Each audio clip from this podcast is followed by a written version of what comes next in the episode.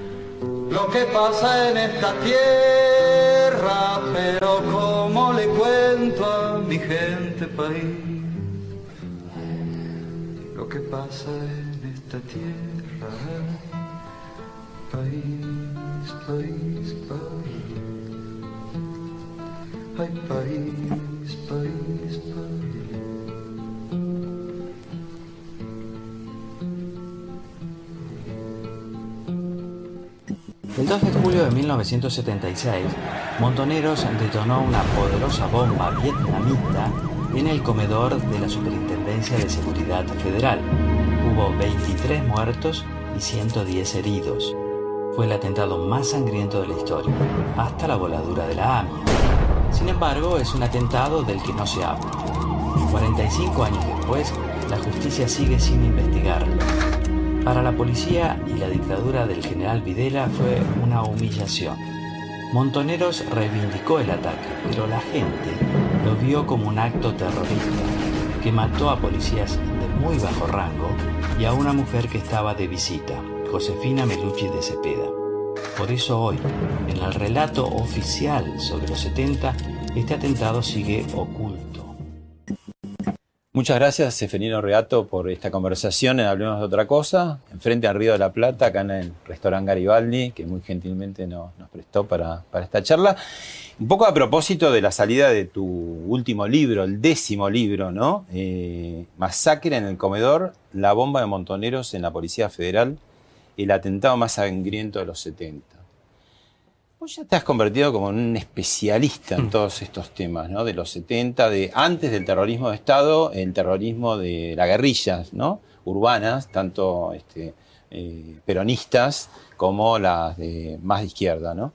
Eh, y es un tema sorprendente, sorprendentemente muy complicado en la Argentina. En otros países no, no sé, en España se habla de la ETA, se los castigó, se los puso presos, no se los indemnizó seguramente. Este, acá en Argentina es un tema como cancelar, ahora que se habla tanto de la cancelación, yo diría que este tema fue cancelado hace mucho. ¿Y por qué? Yo creo por varios motivos. Diría el último es la necesidad que tenía Néstor Kirchner de elaborar un discurso político en el 2003, porque él llegó, digamos, un poco no por casualidad, pero con muy pocos votos. Entonces tenía que afirmarse especialmente en las grandes ciudades. No una idea de él, ¿no? Fue una idea más bien de Horacio Berbisky que primero le llevó a, a eh, Adolfo Rodríguez en su efímera presidencia una semana. Las madres incluso llegaron esa semana sí. a la Casa de Gobierno y después lo recibió el tema porque en Santa Cruz no habían tenido una, una este, digamos, actitud muy destacada con el tema de los derechos humanos, ¿no? Claro, es como decía Sarmiento sobre Facundo y Rosa, ¿no? Facundo es la intuición, Rodríguez A, y Rosa era como la inteligencia del mal para él.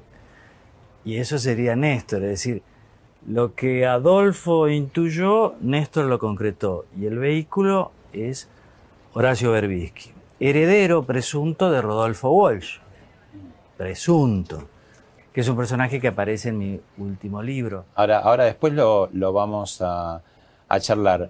Te quería preguntar, eh, ¿pagás costos por esta, este revisionismo tan frecuente mm. que haces? Porque, bueno, eh, hay varios libros que ya hiciste, incluso para mí el más importante es que haber conseguido la voz de Jorge Rafael Videla.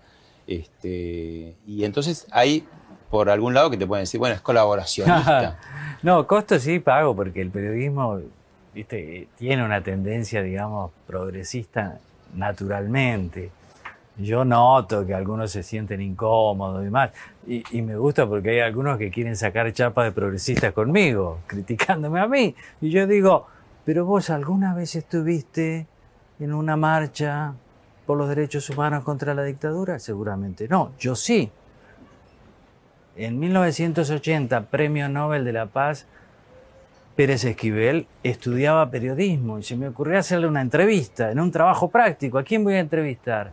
Al Premio Nobel. Obviamente pagué costo en ese momento porque después me invitaron a participar en un diario y me dijeron no te podemos tomar por eso. Ese fue un diario efímero. Era censura del otro lado, digamos, ¿no? Claro, era una censura del otro lado. Nosotros averiguamos con los servicios de la Marina y saltó esto. ¿Qué tenías que hacer vos? Era un trabajo práctico, pero era difícil de convencerlo.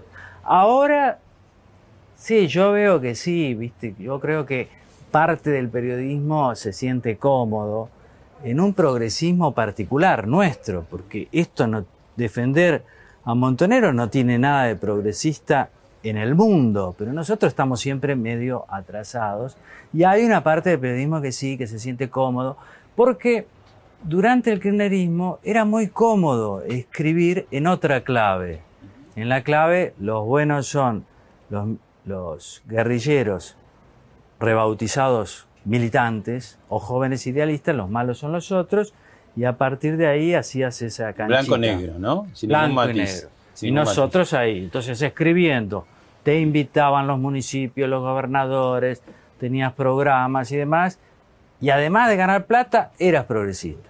Todo eso es muy seductor para muchos periodistas, aparte, en este caso particular, como me meto con la figura de Walsh, yo estoy viendo que hay muchos que tienen un poco de miedo bueno, mm, se cumplieron 45 años el año pasado de, este atentado, 110 heridos, 23 eh, muertos, hasta el atentado a la AMIA fue el, atentado más sangriento de, la historia contemporánea argentina. Una primera aproximación, contanos qué fue este atentado y a quién. Bueno, esto fue una bomba vietnamita, es importante. ¿Bomba vietnamita? Sí, vietnamita es importante porque es una bomba con trotil, pero además con postas de acero, muchísimo, muchas bolitas de acero que salen disparadas como una ráfaga en la explosión. Como balas. Claro, y atraviesan todo lo que encuentren, sillas, paredes, cuerpos. Por eso los lesionados, que fueron 110, presentaron lesiones tan horribles y algunos murieron poco después. Y los muertos, bueno, los cadáveres quedaron destrozados. 23 muertos, 110 heridos, una bomba, 2 de julio del 76, un viernes, en el comedor de la Superintendencia de Seguridad Federal, que estaba a una cuadra del departamento. Mediodía, ahora que están todos comiendo. más de 100 personas, un viernes, además que eh, había mucho cambio porque algunos se iban a las delegaciones de la Policía Federal en el interior, otros volvían, en fin. Había militares no, oficiales superiores de la policía no, eran más bien suboficiales, empleados, eh, empleados civiles. Sí, administrativos algunos empleados de comercios de la zona porque estaba abierto, eh, oficiales ayudantes, o sea, los que recién empiezan, porque los oficiales superiores o comían en sus despachos o iban a los restaurantes o iban a sus casas. Estamos viendo algunas imágenes mientras vos hablas y Claro, detonó y eso que fue una explosión tremenda.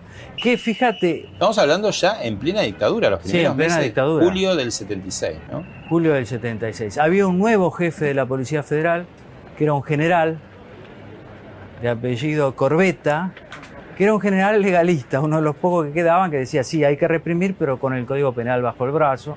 Había asumido hacía 10 días porque Montoneros había matado al anterior jefe de la Policía Federal con otra bomba vietnamita, el general Cardoso. Es decir, Policía Federal se había convertido en el blanco preferido de Montoneros. ¿Y por qué?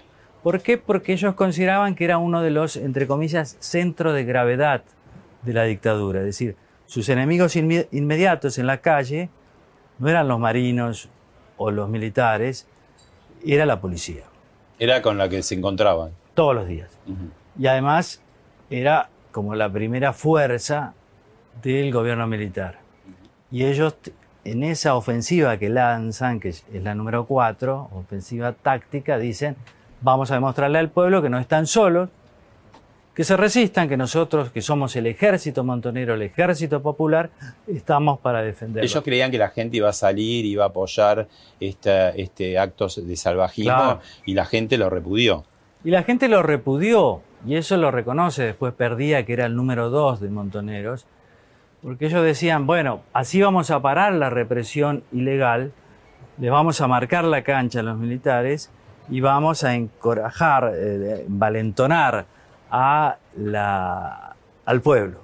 Pero pasó todo lo contrario. La gente lo consideró un acto terrorista, la represión se hizo mucho más fuerte, la Policía Federal cortó todo vínculo que tenía y muchos con montoneros, y eso es muy importante de ver después. Había mucha porosidad entre algunos altos oficiales de la policía y la conducción y algunos jefes. También como pasaba con el ejército, con el general Calcaño en el 73, ¿no? El operativo Claro. Dorrego famoso que hicieron juntos, ¿te acordás? Montoneros tenía esa particular- particularidad, a diferencia de otros grupos guerrilleros, que había logrado penetrar en las Fuerzas Armadas de Seguridad y de Seguridad, porque había muchos jóvenes, hijos, por ejemplo, de generales, comodoros, brigadieres, en el caso de quien puso la bomba, sobrino de un general, que se habían hecho montoneros y eran piezas muy valiosas para el aparato de inteligencia de montoneros. Seferino, te, te invito a ver, vos la entrevistaste en el libro a Liliana Tejedo de Araos, que es una sobreviviente, tuvo, afortunadamente fue sobreviviente, pero le costó también muy caro, ¿no? Ella nos cuenta qué pasó y después vos completás la historia. Ese viernes 2 de julio concurrí con mi madre a almorzar en el restaurante de la Superintendencia de Seguridad Federal en la planta baja del edificio. Mi madre, Elba Caspio, se desempeñaba en el primer piso de ese edificio, en el Departamento de Registros e Informes, realizando tareas netamente administrativas. Bueno, una vez dentro del salón, nos ubicamos en la parte derecha del mismo, donde apenas quedaban un par de mesas desocupadas. Mi madre se sentó frente a mí y yo de espaldas al pasillo central del salón. Detrás mío, a un poco más de un metro, había una columna, una de las columnas que sostenían el edificio, y junto a ella una mesa que también estaba ocupada, donde luego me enteré estaba el artefacto explosivo. A la mesa nuestra se acercaron un- ex compañero de mi madre y un ex compañero mío, ambos jubilados y convocados, donde nos pidieron por favor si podían compartir el almuerzo con nosotros ya que no había más lugar en el salón, a lo cual accedimos. Al terminar de almorzar, se acercó una amiga de mi madre que trabajaba en el departamento central y que venía también allí a, a almorzar. Como yo no pensaba ordenar el postre, le dije, María Esther, sentate en mi lugar. Yo me voy, no quiero llegar tarde a mi trabajo. Este, y ella ocupó mi lugar. Saludé a mi madre y a los demás. Le di un beso y esa fue la última vez que la vi. ¿Y qué le pasó a la madre? Bueno, la mamá es una de las víctimas. La compañera que se sentó en el lugar de, de Liliana también. Y los otros dos compañeros también. Los cuatro murieron. Estaban en esa mesa. Claro, estaban en la mesa y, a- y detrás de ellos estaba justamente la mesa donde un agente de policía de Sí. 21 años, Salgado, José María Salgado, dejó un portafolio negro y adentro estaba la bomba. O sea que ellos recibieron lo peor, digamos. La peor, porque es la- el costado derecho donde estuvieron la gran mayoría de las víctimas. No, digo, eh, por un lado se salvó, por el otro lado el dolor, ¿no? De su madre y además de la amiga, la compañera la que le cede el asiento y que muere, ¿no? Claro. Que llevar ese peso. Y lo que te quería preguntar era, además de ese dolor, ¿no? Y de lo inexplicable, el hecho que después el Estado con el tiempo eh, le dio la espalda y fueron como eh, apestados, digamos, Hmm. los familiares de las víctimas de la guerrilla. Que no tiene nada que ver con, que está eh, horrible y re- repudiamos como siempre la, la represión de la dictadura militar, ¿no? No hay dos demonios, este, eh, la represión estatal es más es feroz porque la, hace el Estado, ¿no? Pero, ¿por qué ese ninguneo, ese no queremos hablar como si estuvieran eh, infectados los familiares de las víctimas de la guerrilla? Es un ninguneo que no solo tiene lugar en el kirchnerismo o el peronismo, sino también en el no peronismo. Eso es lo más desconcertante. Para saber, para tener una dimensión de la tragedia, el caso de Liliana Tejedo es muy significativo porque ella era la única hija. El padre los había abandonado, es decir, que vivían prácticamente con el sueldo de la madre, que era cabo. Imagínate lo que habrá sufrido esa, esa, familia. Se agrega una tortura más, eh, además de eh, ninguneo, que es que eh, algunos deudos de, guerrilleros han cobrado indemnizaciones eh, de cuatro a siete veces más, ¿no? Incluso algunos que participaron en este hecho, ¿puede ser? Sí, los que participaron en este hecho y murieron en distintas circunstancias cobraron indemnizaciones sus deudos entre cuatro y siete veces más que estas personas, los parientes de las víctimas, que solo cobraron ese subsidio que es común a todos los policías cuando caen en compromiso. De la fuerza, ¿no? Del Estado. Fue de la fuerza. Caído en combate sería. Caído, sí, en el cumplimiento de, su servicio, en el cumplimiento de su deber. Pero nada, ninguna indemnización especial por este hecho. Y además hasta les descontaban todos los créditos que pudieran tener, en fin, todo eso. Y yo cuento bien los casos porque me interesa que la gente vea cómo son. Es decir, eran en general sectores chicos de, señores de sectores populares, señoras de sectores populares, y después sus parientes sufrieron mucho. El caso de quien tuvo que abandonar su vivienda porque era alquilada y los dueños pensaban que no iban a poder pagar, en fin, un sufrimiento importante. Bueno, ahí Liliana justamente eh, hay una segunda parte donde agradece y habla de este silencio, ¿no? Tan atroz. Quiero agradecer a los señores Pablo Sirven y Seferino Reato por este testimonio que acabo de dar, cuyo objetivo es homenajear a mi madre y a todas las personas que han muerto con ella, a todas las víctimas y a sus familiares. Porque al cabo de estos 45 años, nadie los recuerda. Eso es tremendo. Yo quiero destacar la valentía de, Diana Tejedo en darlo, porque yo la encontré y, ella se había acostumbrado a ser invisible, como todos. No querían salir, no querían hablar. Menos mal que hablaron, así nosotros podemos comprender, podemos entender. Hay dos ninguneos. Uno simbólico, es decir, el Estado se olvida de los empleados públicos que murieron en cumplimiento de su deber por una cuestión extraordinaria. Se olvida simbólicamente no tienen una placa, nada los recuerda en la ciudad. Por el otro lado, ninguna indemnización, contrastando con si los guerrilleros que participaron, en el caso de Walsh, que debe ser el guerrillero más mentado de la historia, tiene homenajes por todos lados. Bueno, ahí, ahí entramos en, un capítulo que me interesaba, ¿no? Mucho se ha hablado eh, de la vinculación de Rodolfo Walsh, por un lado, con este atentado, también por el otro eh, de Horacio Berbisky. comentanos más precisamente de qué manera actuaron, cuál fue la importancia de uno y del otro.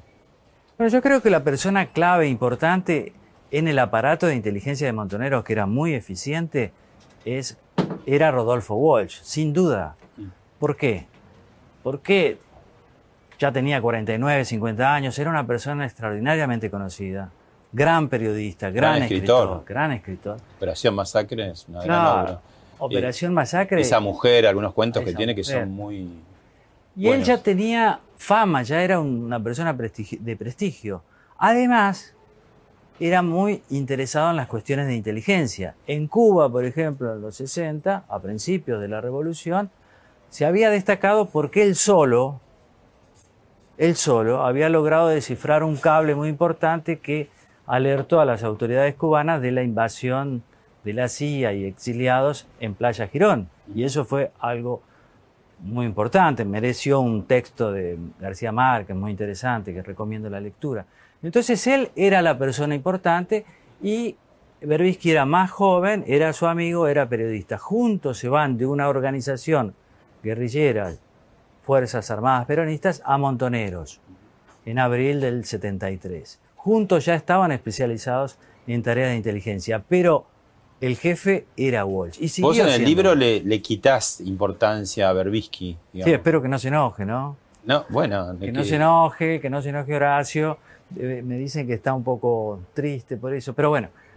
Pero él siempre lo negaba. No, él, lo negaba, él negaba su participación, pero nunca su inteligencia en inteligencia. Él decía Que lo que los secundaba dos casi a la par. no tenían importancia, pero Bueno, mira, mientras eh, estamos hablando, eh, estamos viendo un, un cómic un cómic que se hizo de la captura de Rodolfo Walsh, que también está relacionada con esta historia, porque Mm. si yo no entendí mal en, en- en tu libro, José María Salgado, que es precisamente el colimba montonero, ¿no? Que había dado su baja días antes, pero que fue al comedor y puso la bomba.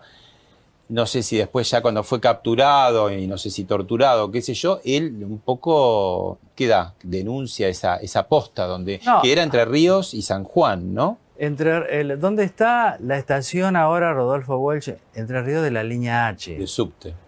estación de subte. No, él es torturado ferozmente, Salgado. en- Es horrendo lo que las la cosas ESMA. que contás vos en el libro. Claro, y entonces lo- los marinos que lo capturaron justo un- un 12 de marzo del 77, los marinos sabían que él era uno de los hombres que trabajaba con Walsh, pero creían que solo se dedicaba a falsificar documentos. De todos modos, sabían que podían, a través de él, llegar a Walsh y los marinos sabían que Walsh era la persona clave, por eso querían capturarlo con vida. Entonces lo torturan y le piden que cite a Walsh a una cita que resultó envenenada. Walsh va y los marinos quieren capturarlo. Y él se defiende, ¿no? Walsh se defiende con una pequeña pistola porque forzó su muerte, no quería caer vivo. pues. ¿Llegó mal herido o muerto a la escuela de mecánica? Mm, Llegó muerto según la justicia. Hay varios testimonios que lo indican así. Según vos contás en el libro, el, el entonces almirante Macera, en un programa de Aldi Ah. Longobardi, dice que él lo quería vivo, ¿no? Lo quería vivo. Él lo quería vivo, tal es así que salió una expedición, digamos, del grupo de tarea de la Marina de 35 personas, algo inusual. Solo que Walsh no estaba dispuesto a entregarse vivo porque él sabía que las torturas eran feroces y era demasiado inteligente para comprender que finalmente daría datos importantes. Él seguía siendo montonero, siempre lo fue, toda esa patraña de que eh, Bueno, a, a propósito, había abandonado. a propósito Sí. de eso que vos comentás, este, el historiador Osvaldo Bayer eh, en una entrevista dice algo muy sugestivo justamente Claro. sobre este tema. Lo escuchamos. Digo, ¿cómo vos ahora te hiciste peronista? Y él me dijo, no, no te equivoqué, yo no soy peronista. Yo soy marxista. Y dice, pero ¿dónde está el pueblo? Y yo le dije, sí, el pueblo es peronista, sin ninguna duda, pero no es revolucionario, no lo va a acompañar. Y él me dijo, ya vamos a ver. Bueno, para mí me entra una pena tremenda cuando me acuerdo de eso, porque él que era buen, tan buen analista y tan profundo, ahí se equivocó profundamente, ¿no? Este, y perdió la vida. Sí, eh, esto es mu- muy interesante para el peronismo porque muchos peronistas sostienen que los montoneros habían dejado de ser peronistas, que hacían un entrismo, digamos, ¿no? Eran marxistas, el caso de Walsh, pero se disfrazaban de peronistas porque ahí estaba el pueblo. Y algo de razón tienen, mucha en el caso de Walsh, y algo de razón en muchos otros casos. Lo que Walsh, pasa, Walsh, eh, en origen era, era de la alianza anti... Libertadora nacionalista, sí, o sea, él, viene del nacionalismo. Nacionalismo fuerte, duro. Católico. Sí. Conservador y pro germanófilo, para no decir nazi. Y después el switch lo hace cuando. Y lo va haciendo rápidamente. Pero les pasó a muchos. Y después se hace, llega a ser eh, marxista, montonero, en fin, marxista seguro, revolucionario y un combatiente convencido. Por eso toda esta edición que se hace de Walsh, de recortar sus años montoneros, yo creo que a Walsh le habría disgustado. De hecho, su hija Patricia Walsh ha dicho eso en un libro muy interesante de Natalia Vinelli. Eh, vamos al personaje, a José María Salgado. Ya adelantaste algunas cosas, pero también interesante, ¿no? Porque se trata de una familia de clase media alta, de olivos, ¿no? Sí. Como vos decís, profesionales, el tío general, importante, ¿no? Eh, ¿qué, qué le puede haber pasado, digamos, para Bueno, llegar a esto? Es desconcertante hasta para sus ex compañeros de estudio, para su hermano, hermano. mayor también. Ellos, el hermano mayor me cuenta que los tres hermanos se hicieron peronistas, viniendo de una familia antiperonista, pero un poco para, sa- Pasada para la época. ¿no? Eso de Claro. los 70, muchos hijos de familias este, conservadoras, de pronto la vuelta de Perón, simpático, y, y esa primavera camporista eh, subyugó mucho a la... Claro, para, y yo re- rescato el personaje del abuelo, que claro, el abuelo había, sentía que había tocado el cielo con las manos, porque uno de los hijos era abogado y el otro general. Y sus nietos, varones, los únicos tres que tenía, se les hacen peronistas, anticapitalistas, antiburgués, todo lo que él no quería. Entonces, esa, a mí me interesa mucho esa familia porque hay una ruptura muy fuerte y muy emblemática respecto de otras y familias. que en los después 70. queda, ¿no? Después de la Después muerte queda. horrenda de Salgado, es- eso queda eh, mal, ¿no? Porque incluso Claro. alguno de los nietos quiere ser militar después, ¿no? Claro, uno de los nietos, hijos del hermano mayor, después quiere ser marino. Y eso enoja al hermano mayor con su mamá, o sea, Claro, con la o mamá sea, de. Qué de tremendo. Salgado. Ahí también fue como una bomba eh, familiar, ¿no? Sí, totalmente, porque la mamá de Salgado se convierte en una férrea luchadora de las madres de Plaza de Mayo y está en contra de cobrar indemnizaciones, como Eve de Bonafini también lo está. Pero el hijo, o sea, su nieto, el hijo de Pepe Salgado, que crece afuera porque la madre lo lleva afuera, lo sorprende viniendo a cobrar la indemnización. Imagínate lo que es eso para la abuela y para las tías, para las dos hermanas mujeres del papá. Entonces todo eso lo cuento porque a mí me interesa ver las personas. Las ideologías Las son historias importantes. humanas. Las historias humanas, ¿qué le pasó a él? ¿Qué pasó a aquel?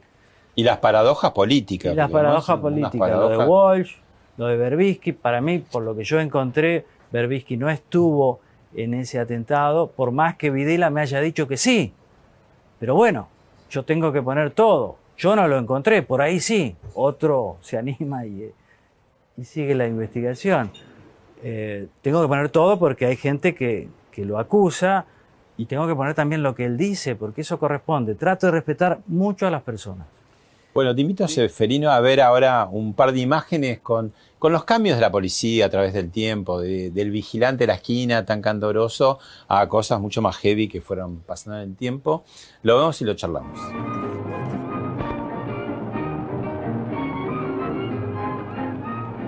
Desde millares de garitas como esta, se dirige el tráfico de la ciudad. ¡Salir! ¡Queremos salir! ¡Queremos salir! ¡Hola! Sí, sí, mi superior, sí. ¿Usted tampoco puede dormir? Bien, señor, bien.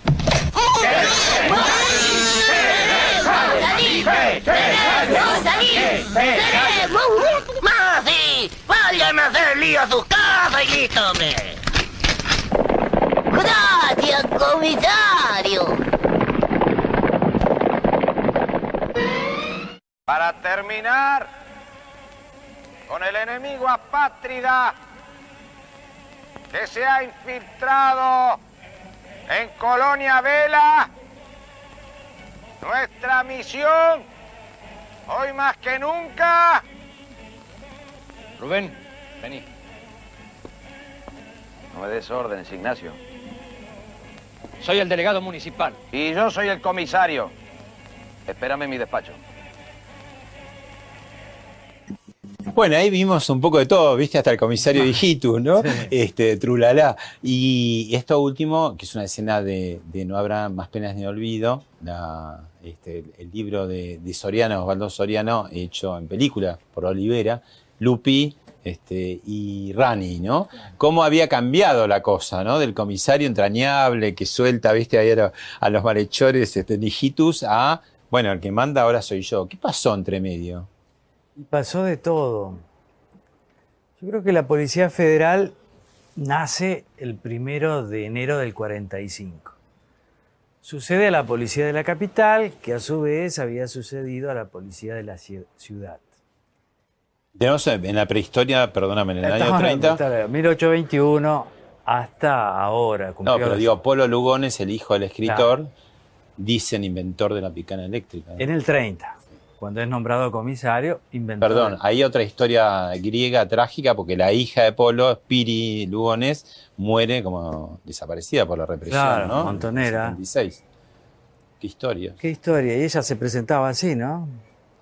Nieta del poeta, La espada y la palabra. Hija- ¿no? hija del represor, del torturador. Sí, una historia tremenda. Y ella torturada. Y ella torturada. Bueno, en el 30, en 1930, se inventa una sección especial. Se llama sección especial. Durante el gobierno de Agustín P. Justo, general e ingeniero. En ese momento, claro, no, la policía dependía del Ministerio del Interior, no había autonomía de la ciudad de Buenos Aires, ¿no? Hasta ahí era más para el tránsito, para los Claro. robos. Y acá que empieza la cosa y política. empieza la persecución a Política. los disidentes. Ah. En aquel momento, en el 30, anarquistas, comunistas, socialistas. Después eso sigue. Y ahí se destaca, lamentablemente, el uso de la picana eléctrica, que venía de antes. Todas las policías usaban ese método para apurar confesiones de presuntos delincuentes comunes. Se utilizó con los delincuentes, según ellos, políticos, los disidentes. En el 45 se crea la Policía Federal, que es algo mucho más complejo y tiene una dimensión territorial. Y es la Policía de Perón. La Policía Federal siempre fue considerada la Policía de Perón. Perón le da capacitación, armas, dinero, y ellos le devuelven lealtad, mucha lealtad. Y la sección especial continúa, y las torturas también. Durante el peronismo se torturó a muchos disidentes. Había unos comisarios Cardoso, los hermanos famosos. Y después de Perón, también, salvo excepciones, seguía siendo utilizada la sección especial, hasta que en el 71 hay una gran reforma y se crean las superintendencias, Seguridad Federal. Era antes la Dirección de Coordinación Federal. Entonces ahora ya es en el 71 una gran reforma para luchar contra las guerrillas. Y siguen los métodos de antes, sigue la picana. Sigue Ahora es la por tortura. eso que Montoneros lo pone muy en la mira y también se produce, bueno, ese, el otro hecho alucinante, ese crimen de Ana María González que pone debajo de la cama de eh, Cesario Ángel Cardoso, Sí. jefe de la policía, un poco aprovechándose la amistad con la hija, ¿no? Claro, acá, acá fue en Belgrano, fue algo también tremendo. Y después el comisario Villar que vuela su yate, ¿no? Con su esposa. Sí, eso había sido antes, que también Montoneros lo mata. Sí. Y después Montoneros también mata en el 75 a un ex jefe Claro. de la Policía Federal muy importante en Entre Ríos. Vos lo nombraste. La historia sería larga porque uno podría llegar a maldita policía de la bonaerense, al tema de las ligazones del narcotráfico, ¿no? Y algunas policías, Santa Sí, Fe, pero o qué sé yo. después de este atentado, la represión ilegal en manos de la Policía Federal salta de grado. Ahí mismo, nunca más dice que hasta ese atentado, ahí había torturas y los secuestrados después eran blanqueados, dejados en libertad o lo que fuere, pero era un lugar de tránsito, con una sigla, RAF. Claro. A partir de ahí no, ahí torturan más y hacen desaparecer gente, especialmente en las venganzas que suceden a este atentado que fueron feroces. Cambia el grado de la represión de la Policía Federal. Se convierte en enemiga pública número uno de Montoneros. Bueno, ahora así como te mostraba esa cosa candorosa que fue, viste, engranando y poniéndose cada vez más salvaje, vamos un poco a la paradoja de los últimos años. Una policía que de pronto ya no tiene tanta autoridad. Vemos las imágenes y lo charlamos.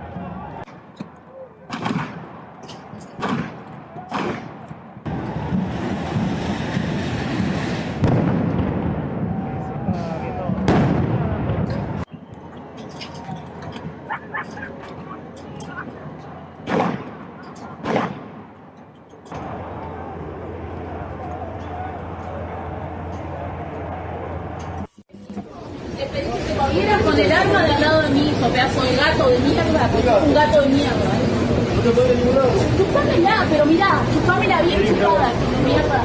Yo no me voy a con de mierda. ¿Qué que te otra vez? ¿O querés que un poco más colgado? Bueno, ¿qué pasó? Digo, ahí veíamos algunas imágenes de, de las 14 toneladas famosas 2017, después de hechos más eh, recientes, y este último video que es representativo de un montón de videos, porque a, a todo esto se suman las redes sociales, la meme, te filmo y vos te, te haces el guapo con la policía, la policía se lo tiene que bancar. Sí, Hay muchos de estos casos. sí, cambió totalmente la Policía Federal hoy. No tiene nada que ver con la policía de la dictadura, es otra cosa.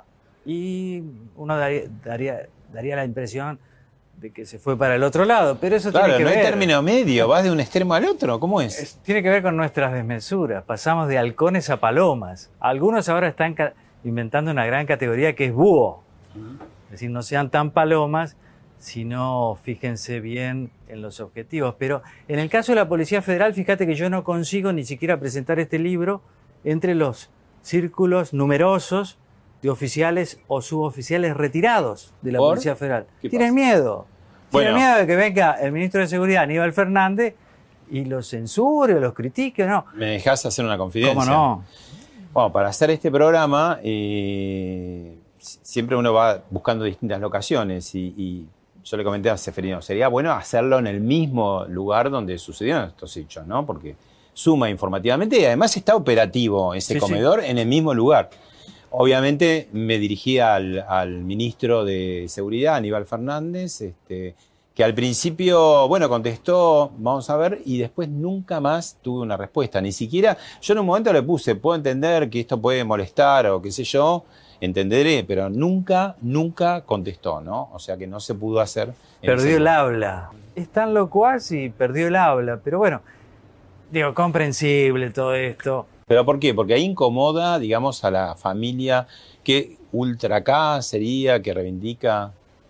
Yo creo que este es un hecho que la institución, como todavía le dicen a los policías, los policías a sí mismos, a los policías, a la Policía Federal, se refieren a la institución, la familia policial lo recuerda siempre. De hecho, el 2 de julio es el día de los policías caídos en cumplimiento de su deber. O sea, la, la fecha que se usa para, para cualquier recuerdo de policía muerto en cumplimiento de su deber es la fecha del atentado. Sí, es la fecha del atentado, sigue siendo, y ellos lo recuerdan mucho, pero no se animan a manifestarlo públicamente, no se animan a presentar un simple libro, lo cual habla de dónde ha caído la, policía, ¿no? Porque uno entiende que es un organismo del Estado, pero esto es un hecho público. Yo creo que en el caso del ministro, creo, presumo, opino, es para no enojar a los miembros de la coalición, especialmente al cristinismo, a la cámpora, No herir que reivindican a Walsh en todos sus aspectos, no solo como escritor y periodista, Ah, como lo reivindicamos modelo, ¿no? nosotros, Sería sino también como revolucionario. un poco como el San Martín de los periodistas. Sería. Y para muchos sí, lo cual no está mal, pero digamos, digamos todo. Conte- contemos toda la historia. Sí, porque digo, si nosotros los mismos periodistas no podemos contar la historia de un periodista, la historia pública y la historia elegida por él. Él quiso ser combatiente, es decir, él abandonó una vida cómoda, era famoso, lo conocía todo el mundo, todo el mundo se, se sentía orgulloso de estar con él. Abandonó esa vida por ser un revolucionario, un combatiente que podía morir y matar. Él lo hizo. Y nosotros se lo vamos a cortar. ¿Para qué? Para decir qué. Para que quede bien una historia que no, no está buena, digamos. Claro, cada uno tendrá la opinión que tendrá. La opinión es libre, pero los hechos son sagrados.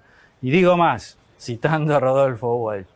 Walsh decía que siempre hay que apegarse a los hechos, que los hechos nunca te decepcionan, al contrario, los hechos siempre superan tus expectativas.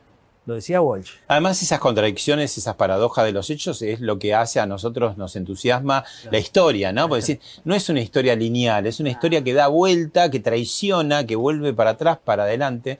Recordemos, para hacerle honor a, a- a Walsh, que en esa captura, cuando él cae en esa cita envenenada, él estaba tirando en los buzones la famosa carta eh, que contaba todo lo que estaba sucediendo, ¿no? Que Claro. Es una crónica muy precisa, muy de- viste que de pronto tenía esa, esa pluma muy precisa, ¿no? Claro, él sabía lo que estaba pasando, si él coordinaba a todos los agentes de montoneros infiltrados en las Fuerzas Armadas y de Seguridad. Él sabía todo. Él lo cuenta con precisión en esa carta. Lo, lo cuenta, es una carta que terminó en la noche del 24 de marzo del 77, Al año. al año, primer aniversario del golpe, y que después lo despacha. Y ahora dicen algunos que lo mataron por esa carta. Falso, falso. ¿Por qué falso? Porque nadie conocía el contenido de esa carta.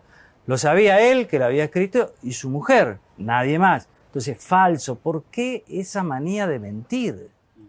Eso es lo que a mí me hace pensar que estamos en presencia de unos locos organizados en el fondo, locos organizados e interesados, porque ¿cómo podés mentir en todo? El problema, digamos que si fuera algo gracioso, como una Claro. comedia, pero entre medio quedan muertos de un lado del otro eh, de manera terrible, ¿no? Entonces digo, no, no, no te ayuda a cerrar bien las historias, ¿no? Para nada, nosotros seguimos con esta mochila de los 70 porque hemos decidido olvidar algunas cosas, Y reinventar otras. otras, olvidar a personas Ahora te hago la pregunta, una, No a pregun- otras. una pregunta muy difícil te voy a hacer, que es, está claro que los crímenes de la dictadura son este, crímenes de lesa humanidad, Eh, porque los organiza precisamente el Estado.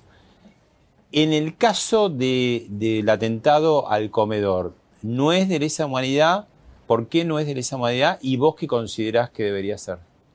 Bueno, según la justicia argentina, los crímenes de las guerrillas no son de lesa humanidad precisamente porque no han sido cometidos por el Estado. En otros países sí, creo. En otros países sí, porque el Estatuto de Roma, que es el Estatuto de la Corte Penal Internacional, con sede en La Haya, determina claramente que los crímenes de lesa humanidad pueden ser cometidos por el Estado o desde la sociedad.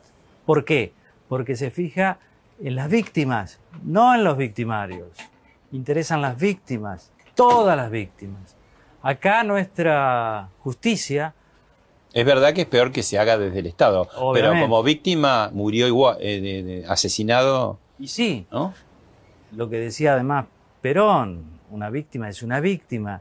Yo agregaría que lo nuestra interpretación es una interpretación que se debe al procurador Riggi, muy inteligente, procurador durante el gobierno de Néstor Kirchner, pero es una concepción muy funcional a los objetivos políticos del kirchnerismo. Después, Digamos, recordemos Esteban Riguín, el joven ministro del Interior de Héctor Cámpora, justo el día que se liberan los presos, ¿no? Antes de tener una ley incluso. Sí, una persona inteligentísima, pero que estaba al servicio de un objetivo político que era reivindicar a los guerrilleros. Y la paradoja, ¿no? De, de- de la historia, después para salvar a, a Amado Vudú, a Rigui lo hacen saltar también de la Procuraduría. Bueno, ¿Y ¿no? qué le va a hacer? El que juega con fuego es así.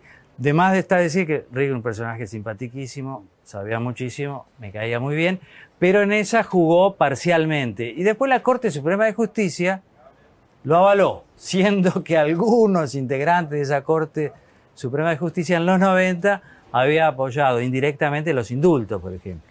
Entonces, todo ese armazón depende de la Corte de Justicia y depende de la composición de la Corte. Yo no sé qué van a hacer ahora. ¿Se reabrió el caso? No, todavía no, porque creo que unos abogados presentaron un pedido para reabrir la investigación. En primera instancia el fallo fue negativo y han apelado. ¿Te puedo agregar algo de Walsh que lo hace tan importante también? Él le deja un legado, que son sus críticas a la conducción montonera Montonera. y a ellos mismos. Cuando les dice, nosotros hemos perdido la guerra, tal como la encaramos en el 75 y 76. Pero podemos volver a ser una alternativa de poder. Tenemos que cambiar. Por ejemplo, evitar los actos terroristas, no más. Y después, guarecernos en la bandera fundamental de los derechos humanos. Él lo escribe a esto. Esto fue publicado por un grupo de exiliados en México en el 79. Se llama Los Papeles de Walsh. Prolijamente olvidados por todos sus biógrafos, porque desnuda algo que nadie quiere ver, ni yo tampoco, ¿eh? yo no quiero, que es el uso de los derechos humanos por ex guerrilleros y parientes de guerrilleros. Nos quedó ahí cuando empezamos a hablar de la policía, distintas este, imágenes de, de, momentos diferentes de la historia argentina. Un rara avis, un satélite Ah, loco, suelto, este, que pasó por hablamos de otra cosa y le pusieron la música de Rambo. Vos te darás cuenta quién es, pero lo,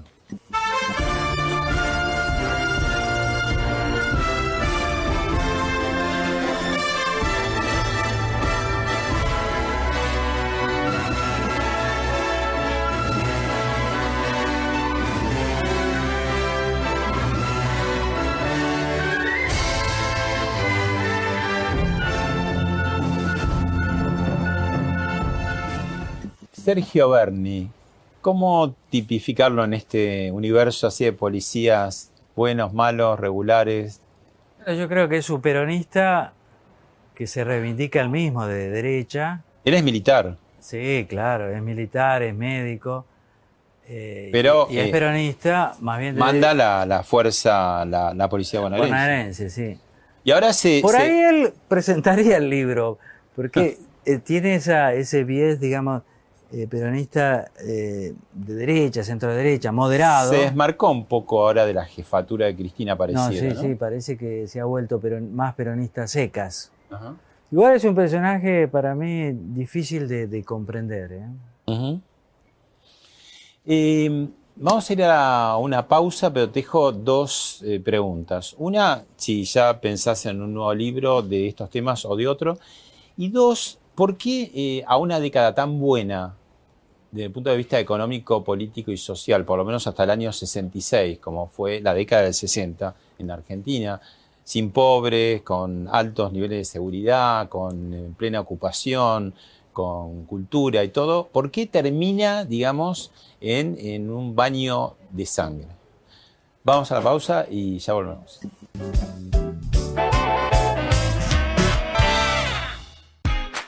Hasta el lunes en Coto tenés asado y tapa de asado a 599 pesos por kilo. 80% de descuento en la segunda, llevando dos iguales en Pampers, el VIP, jugos en polvo seleccionados y cuidado oral. Además, 40% de descuento exclusivo de nuestra comunidad en vinos finos, espumantes y champañas. Coto. Más Salud con Claudio Sim y Carola Gil. Sábados 18 horas en La Nación Más. Todo lo que necesitas es un vaso, abundante hielo y un limón. Una medida de Jameson, gaseosa de lima limón y una rodajita de limón. Jameson Irish Whiskey, triple destilado, doblemente suave. Hasta el lunes en Coto tenés asado y tapa de asado a 599 pesos por kilo. 80% de descuento en la segunda, llevando dos iguales en Pampers, el VIP, jugos en polvo seleccionados y cuidado oral. Además, 40% de descuento exclusivo de nuestra comunidad en vinos finos, espumantes y champañas. Coto. Más noticias fin de semana con Viviana Valles y el Tucu Costa. Sábados y domingos a las 10 en La Nación Más. Especial Domingo con Hugo Machiavelli y Agustina Girón. Domingos 18 horas en La Nación Más. Este domingo, informe exclusivo. Subsidios para todos y todas. ¿Quiénes son los que reciben los millones que nadie controla? Y además, en vivo, mano a mano, Patricia Bullrich. La Cornisa. Domingo 20-30 horas en La Nación Más. Más Campo con Eleonora Cole. Domingos 13 horas en La Nación Más. Comunidad de Negocios con José del Río. Domingos 22 horas en La Nación Más. Más Salud con Claudio Sim y Carola Gil. Sábados 18 horas en La Nación Más.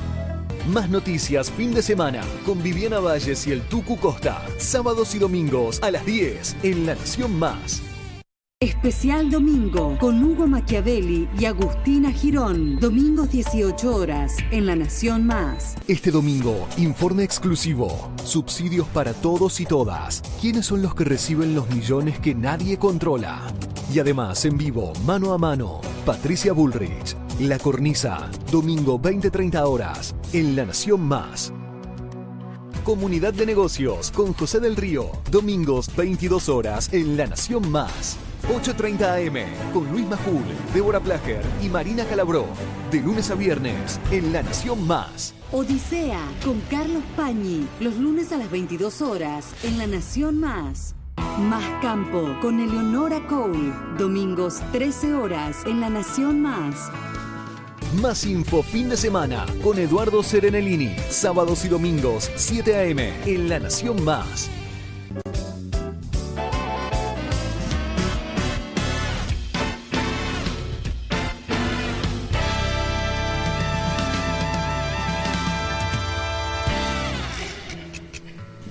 Hay país, país de nube, lleno de humo y alcohol. Como le canto a mi gente lo que yo pienso de vos, pero como le canto a mi gente país. Bueno, seguimos la conversación con Seferino Reato, el autor de Atentado en el Comedor. Ahora, con el Fondo del Río de la Plata, también el bello Río de la Plata, protagonista trágico también de estas historias, ¿no? Los vuelos de la muerte. Sí, fueron a- acá cerca y está ese maravilloso monumento. Y acá cerca está también el paseo, el Museo de la Claro. Memoria. De esa memoria un poco que vamos... Sí, le sobran unos cuantos nombres, pero bueno, pero bueno, es lo que hay, qué sé yo. También es una cuestión, como un compromiso de la, de la dirigencia política en favor de esta historia que, como no está cerrada, siempre se nos aparece de un modo dramático. Nos llama, nos golpea la puerta y dice, ojo, falta todo esto, ojo, están recortando ahí, porque hay un interés político y la historia tiene que dejarla para los historiadores, los periodistas. Seferino, te preguntaba antes de la pausa por qué, eh, viniendo en una década tan buena, este, económicamente, políticamente, de una sociedad muy equilibrada, ¿no? mucha equidad, muy pocos pobres, eh, altos niveles de seguridad, ¿por qué termina en un baño de sangre? Yo diría que esa década se extiende hasta el 75. Y todos los números lo muestran. Había pobres, la desocupación era técnica, es decir, no existía. Había mucha más igualdad social. Acá solo no fue eso. Es algo que excedió a la Argentina. Es decir, había un convencimiento en varios países de que la violencia podía acelerar el cambio que se veía, un cambio irreductible hacia el socialismo. Ese era nuestro destino. Y la violencia podía ayudar. La violencia partera de la historia, Marx. Después, la revolución cubana, ¿no? Lo que demostró, un foco bien organizado de guerrilleros puede tomar el poder. Entonces, muchos de nuestros jóvenes, además, tenían la experiencia acá de la clausura democrática, las dictaduras, la proscripción del peronismo. Todo eso formó una gran, un gran calderón, dirían en Brasil, una gran sopa que explica la violencia. Lo paradójico es que hoy, después de tanta violencia, estamos muchísimo peor. Hoy daríamos todo por volver a tener los índices sociales y económicos de los 70. Pero ya es tarde. También es nuestra manía de romper todo. Ojo, nuestra decadencia viene de hace rato. Por lo menos desde hace varias décadas, pero seguramente desde el 2011. ¿no? Es una manía que tenemos. Un gran país lo queremos romper. Si seguimos así lo vamos a conseguir. Seferino, sos director de la revista Fortuna, tenés un programa los domingos al hueso en Radio Rivadavia. Bueno, has tenido tus batallas verbales ahí intratables muchos años, en algunas eh, veces hemos coincidido en los mismos programas. Eh, ¿Cuál es tu próximo libro? ¿Cuál es el, el- el plan de obra de Seferino No. Reato, que ya está en el libro 10? Mi plan de obra tiene, es un plan simple. Yo tengo que trabajar de periodista. Para vivir me encanta, soy afortunado, y dependo mucho de los trabajos que tenga que hacer. Entonces, no pude hacer televisión el año pasado, no por mí. Me quedó mucho tiempo, Claro, terminé con Clara este libro. Mariño hiciste mucho tiempo Con también, ¿no? Clara, Sí, Clara, sí, sí, sí, sí. grande, Clara. Bueno, el año pasado no pude, me quedó tiempo libre, terminé el libro. Ahora depende mucho de lo que pase. Algún otro libro sobre los 70 voy a hacer, Ah, pero con eso voy a dar por terminada mi tarea. Y al- me gustaría otro libro sobre la actualidad, pero la actualidad es tan pobre, tan triste, tan con pocas ideas, la decadencia parece tan profunda que cuesta ponerse a escribir. no hay una buena historia ahí todavía. No hay una buena historia, no hay... Quería hacer un libro sobre el macrismo, una lágrima. Alberto Fernández, dos lágrimas. Entonces, ¿sobre qué? Tengo que pensar. Volvés a los Vuelvo a los 70, pero una- un solo libro más. Ya está. Muchas gracias, Seferino. Gracias a vos.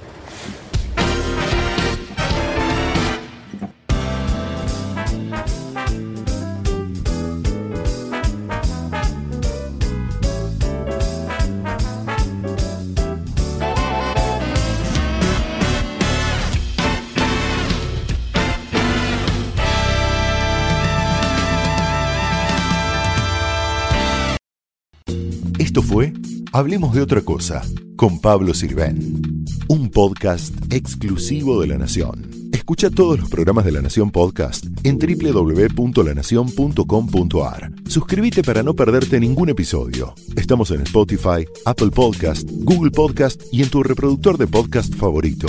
Seguí escuchando La Nación Podcast.